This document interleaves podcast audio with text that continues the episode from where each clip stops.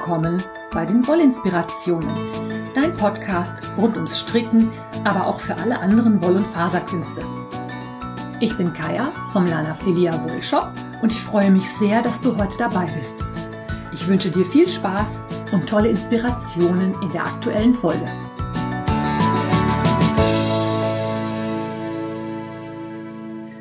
Hallo und herzlich willkommen. Ich bin Kaya. Schön, dass du dabei bist. Ich habe heute eine Episode über meine aktuellen Strickprojekte.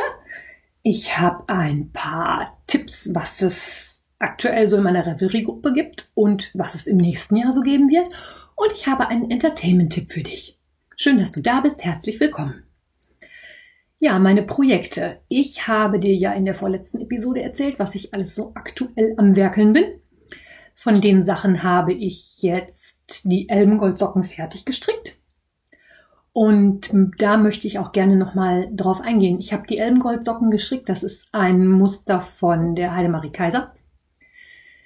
Ich habe dieses Paar Socken fraternal gestrickt und habe davon auch schon erzählt. Jetzt hat die Tini vom Zwillingsnadel-Podcast mir bei Revelry eine Mitteilung geschrieben und hat mir erklärt, woher dieses Fraternal kommt. Die Elbengoldsocken habe ich angeschlagen in einem dunkelblau dann kommt ein Stranded Colorwork Muster. Anschließend werden die in der Hauptfarbe weitergestrickt, bekommen aber eine Ferse und eine Spitze in der Kontrastfarbe Silber. Und weil für den zweiten Socken die Menge an der dunkelblauen Wolle nicht gereicht hätte, habe ich die Farben einfach vertauscht und ein sogenanntes Fraternal-Paar gestrickt. Und die Erklärung ist einfach folgende. Im Englischen gibt es den Ausdruck Identical Twins für eineiige Zwillinge und den Ausdruck Fraternal Twins für zweieiige Zwillinge. Und Tini vermutet, dass der Ausdruck daher kommen mag. Fraternal, habe ich ja erzählt, heißt ursprünglich laut Online-Englisch-Lexikon brüderlich. Tini meint, das wird so nicht verwendet. Und fraternal würde halt daher kommen, dass man dann von zweieigen Zwillingen spricht. Finde ich auch total logisch. Eigentlich sind sie irgendwie gleich, aber dann doch nicht. Ich persönlich mag das Stricken von fraternalen Socken ja total gerne, weil man einfach von beiden Farben die gleiche Menge an Garn verbraucht. Das ist ja auch was, was bei der Sock Madness sehr, sehr häufig benutzt wird, damit die, der Wollverbrauch einfach quasi, ja, so ein bisschen vorhersehbar wird und man einfach von beiden Farben gleich viel braucht und nachher von beiden Knollen auch noch eine vernünftige Menge überbleiben könnte. Da ich aber mit einem Knoll angefangen habe, was halt nicht mehr vollständig seine 100 Gramm hatte, musste ich bei diesen paar Socken einfach auf diesen Trick zurückgreifen und habe die halt, wie gesagt, fraternal gestrickt. Die sind jetzt fertig. Links wie immer dazu in den Shownotes, da kannst du dir das Projekt anschauen. Hat unheimlich viel Spaß gemacht. Ich stricke ja unheimlich viel Stranded inzwischen, ich habe ja inzwischen wirklich Übung, ähm, ich warte ja auch immer noch auf den Moment, wo die Weihnachtsgeschenkeproduktion fertig ist und ich endlich wieder an meiner Indian Nights Decke stricken kann. Darf, soll, muss. Die Motivation dazu ist im Moment eher nicht vorhanden. Jedenfalls, die Elbengoldsocken sind fertig. Und weil ich ja eigentlich ganz gerne Socken stricke und die Sockenstrickmüdigkeit nach der Sock Madness im Frühjahr diesen Jahres jetzt so langsam auch ein bisschen sich verzogen hat, habe ich gleich das nächste Paar Socken angeschlagen. Und zwar auch ein Muster aus der Sock Madness. Und zwar heißen die Fleur de Lys. Das ist auch mit einem Strand-Muster. Ich habe mir dazu die Tough Love Sock aus dem Shop ausgesucht von Sweet Georgia. Wie schon öfter mal erwähnt, mein absolutes Lieblingssockengarn mit 20% Nylon ist das absolut unverwüstbar. Die Socken halten also wirklich super toll. Und ich habe mir ausgesucht einmal die Farbe Silver, das ist so ein helles Grau, und die Farbe Love Struck, das ist so ein changierendes Rot, Grapefruit, Rosa, Pinkig. Und die Fleur de Lys, das ist französisch.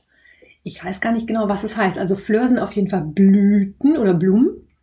Und es ist ein bisschen angelehnt an diese französischen Lilien.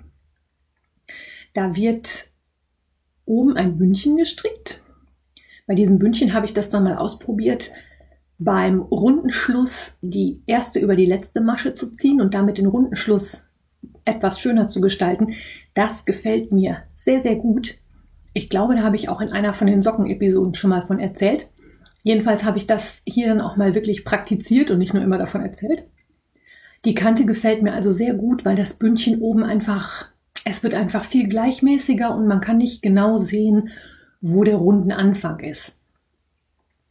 Dann wird halt ein Bündchen gestrickt in einem Rechts-Links-Muster, also ganz einfach rechts-links gerippt.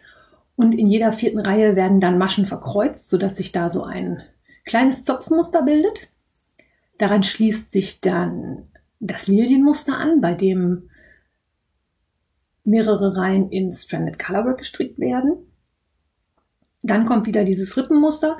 Und was ich bei diesen Socken total spannend finde, ist, dass ich nach der Ferse die Aufnahmen für den Spickel mache, wie man das üblicherweise so kennt. Aber dann auch dieses Lilienmuster wieder direkt am Spickel gestrickt wird. Und die Designerin macht das so, dass diese Stranded, dass das dadurch möglich gemacht wird, dass die Abnahmen vom Spickel unterm Fuß stattfinden. Das heißt, ich habe wirklich auch an der Seite am Spickel direkt die Möglichkeit, das Muster zu stricken und es kommt da nicht zu unschönen Musterverrückungen durch die Abnahmen, weil die Abnahmen halt unterm Fuß sind. Ich bin gespannt, wie die sich nachher tragen, ob man da was von merkt, dass man da quasi auf diesen Abnahmen draufsteht. Ich habe den ersten Socken jetzt schon fertig, der zweite ist schon in Arbeit. Ist ein ganz flottes vor sich hin stricken und Socken geht ja sowieso immer relativ zügig. Ein weiteres Projekt ist auch fortgeschritten und zwar die Luna Lovegood Handschuhe, von denen habe ich dir ja auch schon in der letzten Episode erzählt. Die stricke ich mit einem dunkelblauen Hauptfarbengarn und einem neon gespeckelten Weiß von Hedgehog Fibers. Ich finde, das sieht total gut aus. In dem Buch Harry Potter magisch stricken, aus dem diese Anleitung ist, werden diese Handschuhe aus drei Farben gestrickt. Und zwar auch vertauscht, also die Hintergrundfarbe ist beide Male die gleiche, aber die Kontrastfarbe ist bei den Originalhandschuhen einmal pink und einmal so ein Petrolgrün. Ich habe mich dagegen entschieden, weil ich finde, dass die Socken durch diese bunte Hedgehog sowieso schon ziemlich, nicht die Socken, die Handschuhe, durch diese bunte Hedgehog schon ziemlich knallen. Mm, und das Dunkelblau als Kontrast da einfach ein bisschen Ruhe reinbringt. Und die Freundin, für die die gedacht ist, die hat so einen gelben Wintermantel, so dass ich denke, dass dieses Dunkelblau ganz gut dazu passen wird. Mm, ja, es ist Stranded Colorwork, sprich zweifarbiges Stricken. Dieses Muster kommt sogar mit Muster auf den Fingern daher. Ja, auf den Fingern. Das heißt, ich stricke vier Finger und einen Daumen, jeweils mit zwei Fäden. Das heißt, ich habe für jeden Finger vier Fäden zu vernähen. Also 20 Fäden alleine schon für die Finger. Es lohnt sich aber, denn ich finde, das Ergebnis ist wirklich toll. Das sieht ganz klasse aus. Dieses Neon Speckle bringt dieses Muster dazu, dass es richtig rauspoppt. Es springt einen also quasi an und das Dunkelblau bringt ein bisschen Ruhe rein. Ich habe jetzt den ersten Handschuh schon komplett fertig. Kannst du auch bei Instagram bewundern. Ich habe kürzlich ein Foto gepostet. Und bei dem zweiten bin ich jetzt so am Handgelenk angekommen. Also das läuft auch. Und dann habe ich ja in der letzten Episode auch schon erzählt von dem Dreaming in a Field of Wildflowers Tuch oder Stola. Die habe ich jetzt auch angeschlagen und das ist quasi ein Selbstläufer. Das ist eine sehr große Stola in einer rechteckigen Form. Ja, okay, die Grundform ist rechteckig. Die, ich erkläre dir gleich, wie das im Einzelnen aussieht. Die wird mit vier Farben gestrickt.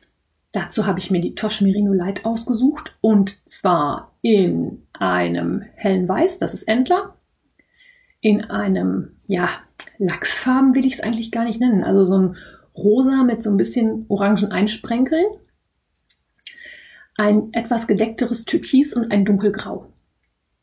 Und du kannst dir das jetzt so vorstellen, man beginnt quasi, indem man ein Dreieck strickt. Man beginnt von, also top-down quasi strickt. Man beginnt unten in der Mitte und strickt dann über Zunahmen immer Streifen in den verschiedenen Farben. Man beginnt mit zwei Farben.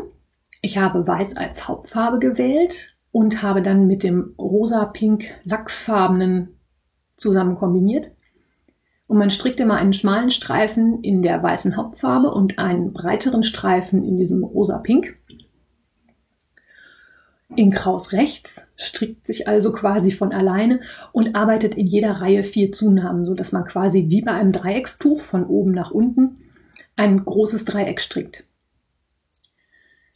Die Anleitung schreibt vor, dass man von dem Garn, also von der Kontrastfarbe, ungefähr 20 Prozent verbrauchen soll und dann zur nächsten Farbe wechselt. Einerseits finde ich das ganz spannend, Andererseits habe ich da immer irgendwie so ein Gefühl von wegen, ich bin nicht sicher, ob mir die Wolle reicht. Die üblichen Tosh-Merino Leitstränge sind ja 100 Gramm schwer. Meist ist ja noch ein bisschen mehr Gewicht dabei, so dass ich halt wirklich mit der Waage auf dem Sofa sitze. Also die Küchenwaage steht Ess, äh, auf dem Wohnzimmertisch im Moment, damit ich meine Farben passend auswiegen kann. Und ich bin jetzt so weit, dass ich mit allen drei Kontrastfarben dieses große Dreieck gestrickt habe, dass ich also einen Verlauf habe von diesem rosa-pink über türkis nach dunkelgrau. Und wenn ich dieses Dreieck jetzt in zwei, drei Reihen fertig habe, läuft das also so weiter, dass diese Dreiecke oder dieses Dreieck nur noch rechts und links einzeln weiter gestrickt wird. Das heißt, ich verlängere quasi die Seiten und bekomme nachher halt kein Rechteck, sondern ein, Paral nee, ein Parallelogramm auch nicht. Eine Rautenform würde ich jetzt sagen. Ich habe eine Seite, die etwas länger ist und eine, die etwas kürzer ist. Und in diesen Seitenteilen läuft dann der Farbverlauf genau rückwärts. Das heißt, wenn ich jetzt weiter stricke, werde ich erst ein dunkelgrau, einen dunkelgrauen Teil stricken. Dann gibt's auch wieder abwechselnde Streifen mit der Hauptfarbe und einen Teil mit einem Lace-Muster. Und das wiederholt sich dann mit den beiden anderen Kontrastfarben bis außen, bis der Schal lang genug ist, wahlweise bis die Wolle komplett verbraucht ist. Das heißt, ich werde mich jetzt dann, wenn das mittlere Dreieck fertig ist, auch genau hinsetzen und aufschreiben, wie viel Wolle von jeder Farbe noch da ist. Das durch zwei teilen, damit ich auch auf jeden Fall mit der Wolle hinkomme. Ich weiß auch noch nicht, ob ich die Seiten einzeln stricke oder ob ich dadurch, dass ich ja dieses austauschbare Seilsystem habe, erstmal die beiden grauen Seiten stricke, damit ich halt genau weit komme, also genau gleich weit komme und das Garn möglichst maximal verbrauchen kann. Ich bin mir noch nicht sicher, ob das funktioniert. Ich überlege auch noch, ob ich die Knoll dann wirklich auch aufteile, also ein Knoll für rechts, ein Knoll für links nehme, ob ich das nach Augenmaß mache, ob ich es abwiege, das werde ich dann jetzt entscheiden, wenn es soweit ist. Macht jedenfalls mega viel Spaß, ist ein tolles Projekt zum Nebenbeistricken.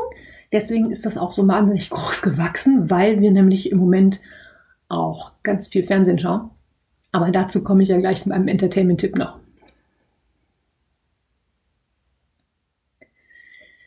Ja, dann Nochmal der Hinweis auf den Flauschig-Kuschelig Kalle meiner Revelry-Gruppe. Da entstehen im Moment super schöne Flausch- und Kuschelprojekte für die kalte Jahreszeit. Schals, Mützen, Kauls, Pullover, Socken. Das ist eigentlich alles dabei, was das Strickerherz erwärmt und erfreut. Ich selber bin da auch mit der Dreaming in a Field of White Flowers Stola dabei und natürlich auch mit den Fleur de Lys Socken. Wenn du Zeit und Lust hast, schau da gerne mal vorbei. Auch da gibt's wieder wunderbare Inspirationen, was man alles so schön stricken kann. Immer wieder sehr spannend. Und dann planen wir für das kommende Jahr eine Jahresaktion. Wir haben das Lana Filia Lotto getauft. Und zwar in Anlehnung an Lotto ist ja immer so ein 6 aus 49. Du kannst teilnehmen und dir sechs oder wahlweise auch zwölf Projekte für das kommende Jahr aussuchen. Dabei bist du natürlich völlig frei, welche Projekte du stricken möchtest, aber es gibt so einen kleinen Spaßfaktor, nenne ich das jetzt mal dabei. Man kann sich nämlich jetzt zum Beispiel sechs oder zwölf Projekte aussuchen und die eventuell auch schon mal aufschreiben oder sich die Sachen sogar aussuchen, Gerne werden natürlich so Sachen genommen, die schon ein bisschen gut abgelagert sind, die man immer schon mal stricken wollte. Und du kannst die Sachen dann in Tütchen verpacken oder auch einfach nummerieren. Und die liebe Sylphain, das ist die Bianca, hat sich bereit erklärt, diese Aktion zu betreuen und wird dann jeden Monat hingehen und eine Zahl auswürfeln. Das heißt, du bekommst am Anfang des Monats eine Zahl und suchst dir von dieser Zahl dann das passende Projekt aus. Da muss man sich jetzt nicht akribisch dran halten. Es ist nur einfach so ein bisschen Spaß und Fun-Fact und Fun-Faktor, dass man einfach ja dann auch quasi gezwungen ist, was zu stricken, was auch schon ein bisschen älter ist. Du kannst dir, wie gesagt, überlegen, ob du mit sechs oder mit zwölf Projekten teilnehmen magst. Ich versuche ja möglichst immer die Aktionen so zu gestalten, dass möglichst viele Leute auch mitmachen können und dass wir auch alle Spaß haben.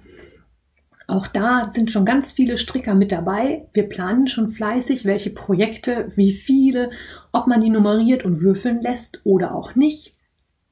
Es gibt Leute, die möchten einfach zwölf Paar Socken stricken oder auch drei Oberteile, drei Tücher.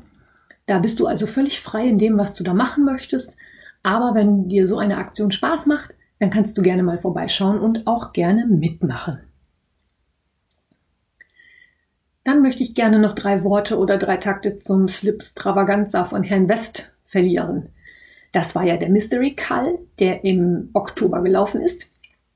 Jetzt ist abschließend der letzte Hinweis erschienen und man weiß jetzt also, wie das Tuch schlussendlich fertig aussieht.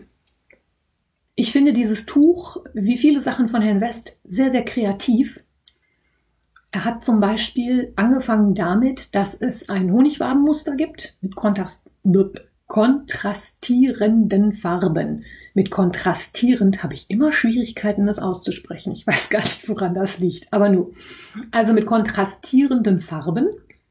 Und ein Clou an dieser Sache ist, dass diese Honigwaben, das gibt ja so kleine Sechsecke, dass daran angestrickt wird und zwar werden dann zwischen den einzelnen Wabenmaschen wieder aufgenommen.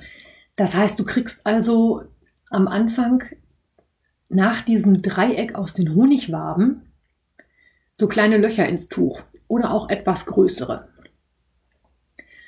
Das gefällt mir persönlich zum Beispiel überhaupt nicht. Ich mag Löcher in Tüchern. Wenn es ein Lace-Tuch ist, finde ich diesmal ganz schick, weil die sind ja auch nicht so groß. Aber diese großen Löcher da drin finde ich jetzt nicht so toll. Ich habe zwischendurch auch überlegt, ob ich den noch anschlage. Aber je mehr Bilder ich von Projekten gesehen habe, umso weniger hat mir das gefallen. Der Rest ist sehr schön kreativ. Es sind viele, viele, viele Hebemaschen mit dabei. Das Tuch wird auch riesengroß. Also ähm, in meiner Gruppe hat mal jemand mitgestoppt, wie lange sie dann jetzt für eine Reihe braucht.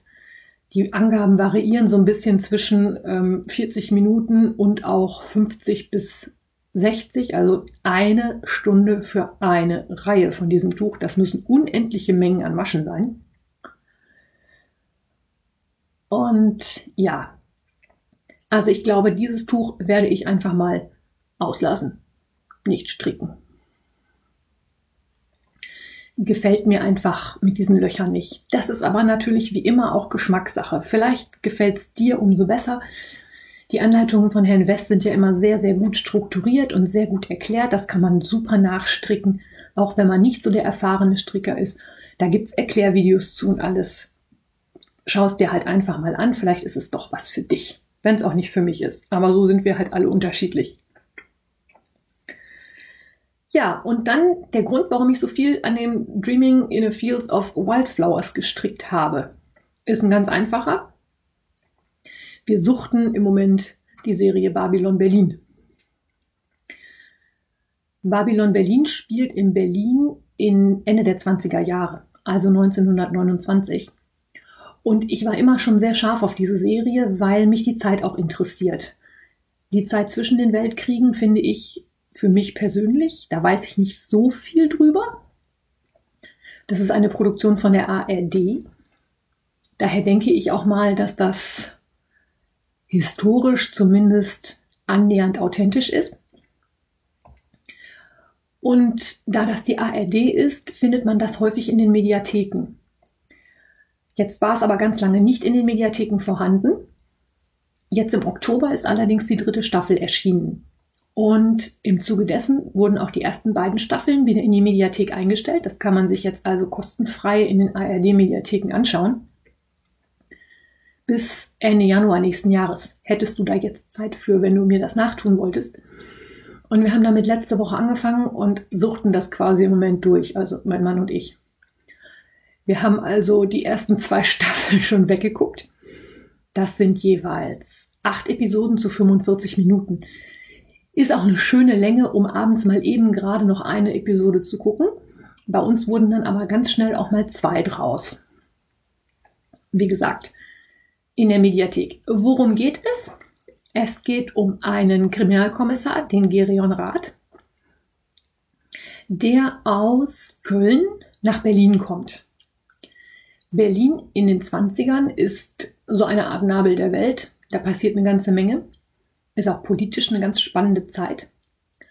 Und Gerion kommt nach Berlin, um herauszufinden, wer mit einem, ja, wie soll man das sagen, kompromittierenden Film den aktuellen Bürgermeister von Köln erpresst.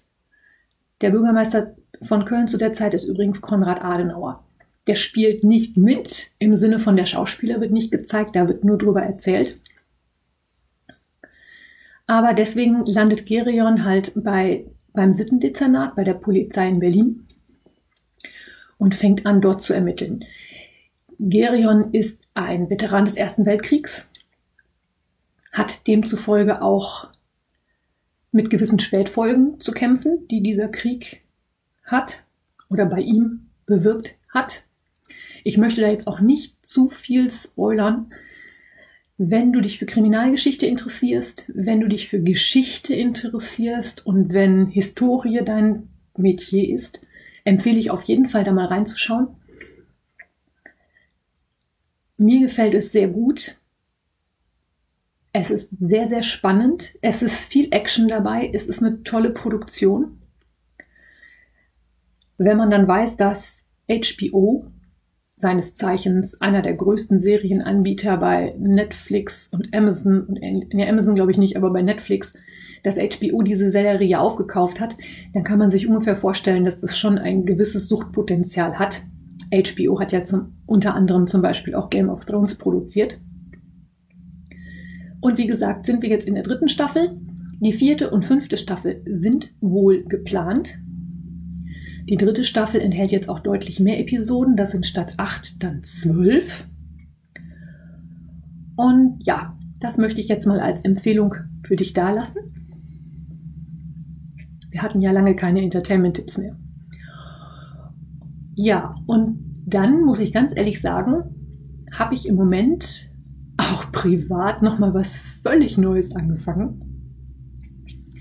Ich habe in der letzten Woche einfach mal wieder über meinen lange gehegten Wunsch des Klavierspielenlernens nachgedacht und so ein Lockdown Light, wie wir ihn ja leider Gottes oder Gott sei Dank, je nach Betrachtungsweise, im Moment hier in Deutschland erleben, der schreit ja förmlich danach, dass man einfach mal was Neues ausprobiert, was man vielleicht schon immer mal machen wollte und das zu Hause auch macht. Ich habe mich jedenfalls in meinen PC gesetzt und habe mal ein bisschen gegoogelt, was es für Möglichkeiten gibt, Klavierspielen zu lernen und habe dabei festgestellt, dass es, also ich bin, was Musik angeht, nicht völlig unbeleckt. Ich habe früher mal Querflöte gespielt. Ich nehme Gesangsunterricht im Moment. Und es ist so, dass Klavierspielen für mich schon immer einen gewissen Reiz ausgeübt hat, aber ich immer gedacht habe, das ist zu teuer, da brauchst du ein Klavier für. Oder du brauchst halt einen Flügel, der ja noch mehr Platz wegnimmt. Oder du kannst nur auf so einem elektronischen Keyboard spielen. Ja, und da hat mich die technische Entwicklung überholt. Ich habe in der letzten Woche gelernt, dass es sogenannte E-Pianos gibt. Das sind elektronische Klaviere, die ja ähnlich wie ein Keyboard funktionieren. Also die Tonerzeugung ist auch elektronisch.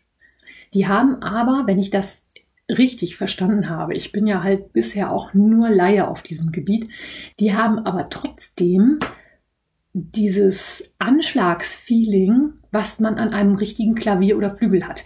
Das heißt, die Mechanik dahinter ist schon so, wie es bei einem richtigen Klavier wäre. Das habe ich in der letzten Woche gelernt und habe dann mal völlig unbedarft in, bei Revelry in einer Gruppe gepostet oder gefragt, ob sich da irgendjemand mit auskennen würde, weil ich festgestellt habe, dass es diese E-Pianos schon zu einem relativ akzeptablen Preis gibt.